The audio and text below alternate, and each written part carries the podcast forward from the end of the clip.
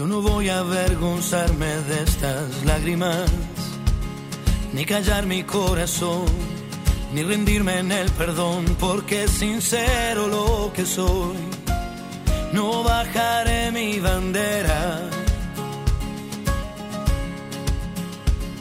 Cada paso y cada huella tuya es única, de la cabeza a los pies cada uno es como es, por eso déjame vivir.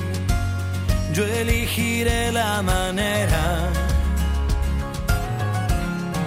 Pienso seguir al borde del sol. Aunque digan lo que digan, yo soy más fuerte si me dicen no. A todos se nos quiere. Bien, seguimos aquí en Tercer Puente, 8.45. Qué bello que es este tema, ¿eh? Realmente me, me gusta la lección que ha hecho el equipo de diversidad para darle voz e inicio a esta columna y estamos en comunicación con su subsecretario aquí en la provincia de Neuquén, nuestro amigo Adrián Urrutia, que ya nos está escuchando para que podamos charlar un ratito, como siempre, aquí de la diversidad. Eh, Adrián Urrutia, muy buenos días, ¿cómo le va? Bienvenido a su espacio. Hola Jordi, buenos días, un saludo a todo el equipo y, y a la audiencia, ¿cómo están ustedes?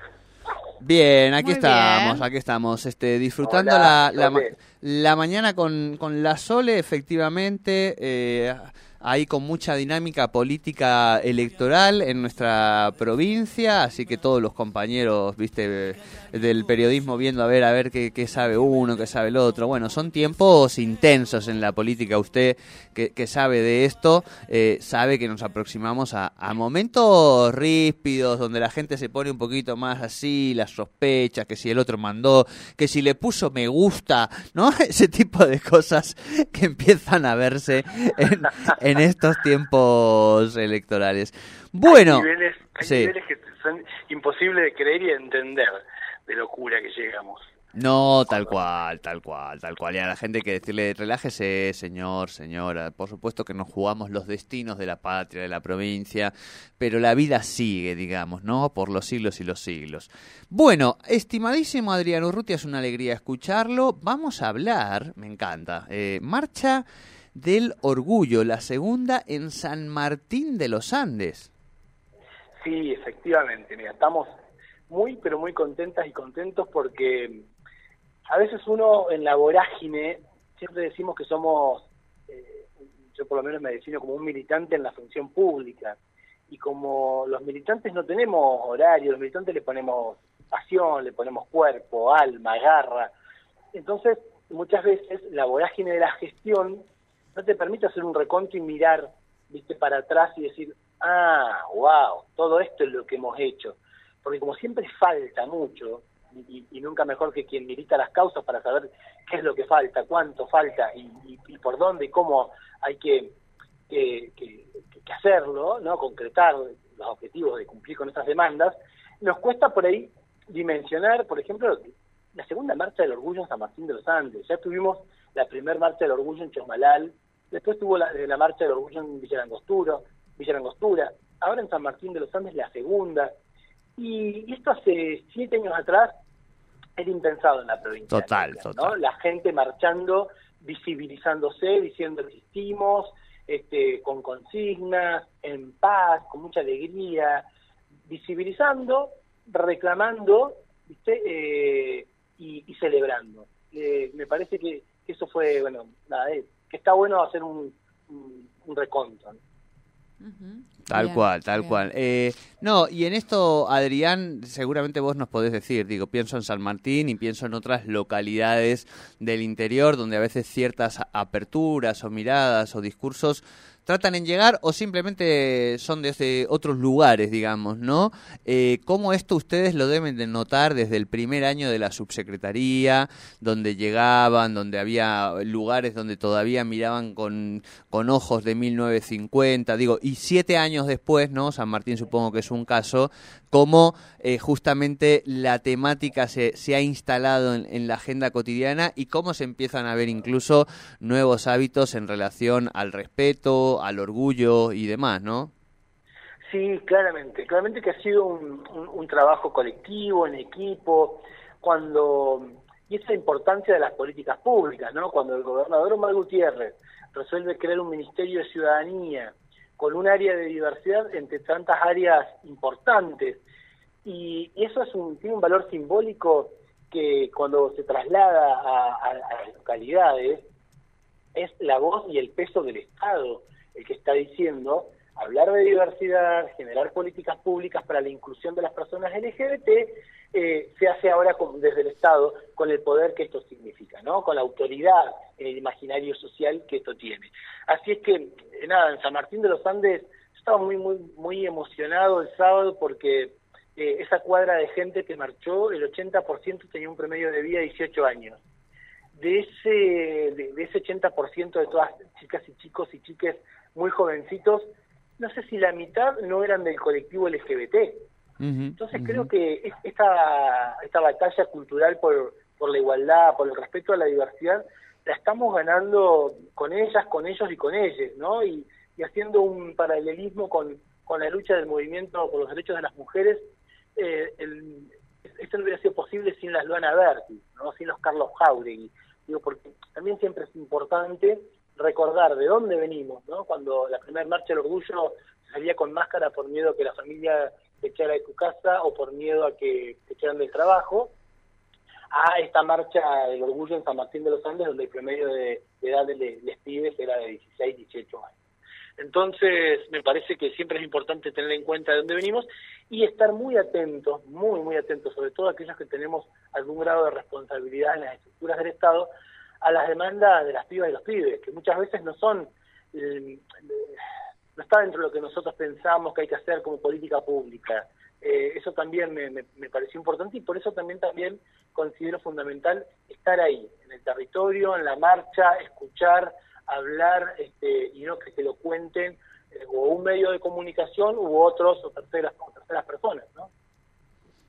Tal cual, tal cual. Adrián, perdón que te saque un poquito de, de, la temática esta en particular, pero sí falta un montón, ¿no? Eh, digo, todavía, o sea, parece que no, pero digo, uno piensa en la gestión, como se empieza a hablar ahora de la política, las elecciones, piensa que ya terminó y en realidad faltan un año y dos meses para que terminen estas gestiones, lo cual es mucho o lo cual es poco cuando hablamos de ocho años pero sí me imagino que en tu cabeza, en la cabeza de los compañeros y, las compañeras, les compañeres, debe haber cierta inquietud con qué pasa, no tanto además del trabajo personal, individual, sino con las causas sociales y con el nuevo gobernador eh, eh, ejecutivo que venga. Eh, cómo hacer para que haya continuidad de determinadas políticas, continuidad, digo, ¿empiezan a tener esa preocupación o no? Esa preocupación siempre está latente, sobre todo a partir de, 2005, ¿no? cuando Néstor Kirchner, por primera vez como presidente de la Nación, recibe a las organizaciones LGBT para preguntarnos que por qué marchábamos cada, digamos, en diciembre para las marchas del orgullo, cuáles eran nuestros reclamos. Y a partir de ahí, los activismos empezamos a, a ver que el Estado no era ese Estado eh, históricamente contrario ogro, enemigo de las disidencias sexuales, sino que había por lo menos un hombre que nos había llamado y empezábamos a construir a partir de ahí, de ese llamado, una relación cada vez de más confianza y de avance en estrategias como la ley de matrimonio, la identidad de género, la derogación de los códigos contravencionales que criminalizaban la homosexualidad y el travestismo en Argentina, y así un montón de políticas. Entonces, quienes venimos de esa escuela de activismo, siempre estamos muy atentos a qué intendente, qué gobernador, eh, qué gobernadores, qué intendentes, qué, espacios políticos son los que nos garantizan el piso mínimo de igualdad, ¿no? Desde acá para arriba, todo, desde acá para abajo, nosotras y nosotros entendemos que nada. Así que sí, claramente que la, inquietud existe, por eso estamos muy atentos, escuchando los discursos, en el caso nuestro, hemos estado charlando con hemos estado charlando con Marcos Kotman, quien, quien nos ha garantizado que las políticas públicas de diversidad van a continuar en su gestión. Eh, esto te lo digo también como, como parte del equipo de gobierno de Omar Gutiérrez, pero sin ir más lejos, mis compañeras y compañeros de la Mesa por la Igualdad el sábado de la noche, que habían ido de Plaza Wincul, de Zapala, de Aluminé, a apoyar la marcha del orgullo en, San Martín de los Andes, me decían que, que, tendríamos que hacer lo que hicimos en el 2015 como asociación civil. En el 2015 como asociación civil nos reunimos con todos los candidatos a gobernador y a todos les planteamos un, paquete de propuestas y les explicamos qué entendíamos nosotros que el Estado debía hacer a partir de, las nuevas realidades que, que, que, había surgido, ¿no? Y me, planteaban esto, de reunirnos con todos los candidatos a, a gobernador. No me lo planteaban a mí, lo planteaban ellos en general por supuesto yo soy un militante más de la Mesa por la Igualdad y lo que la Mesa como organización defina, eso, eso haremos.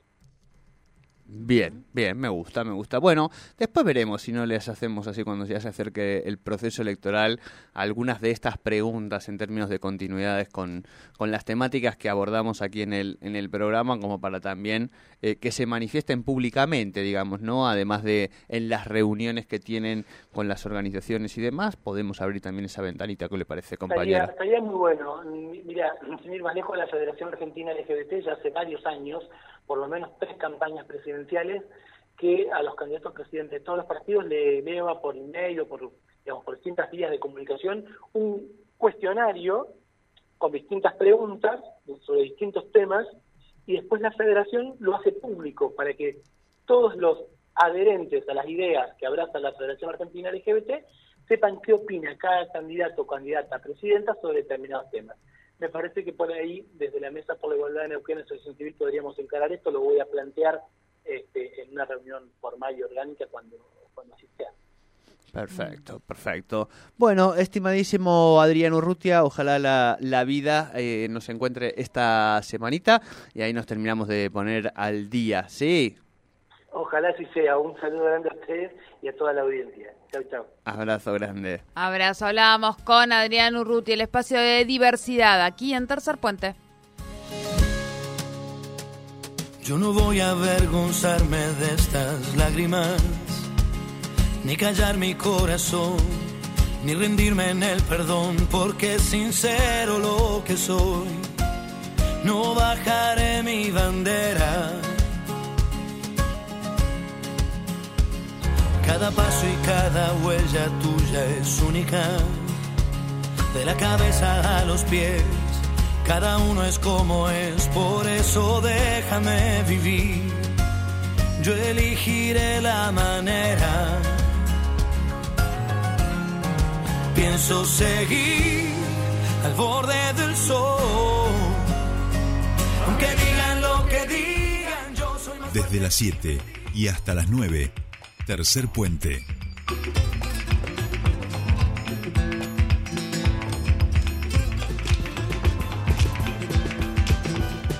En el mundo hay gente bruta y astuta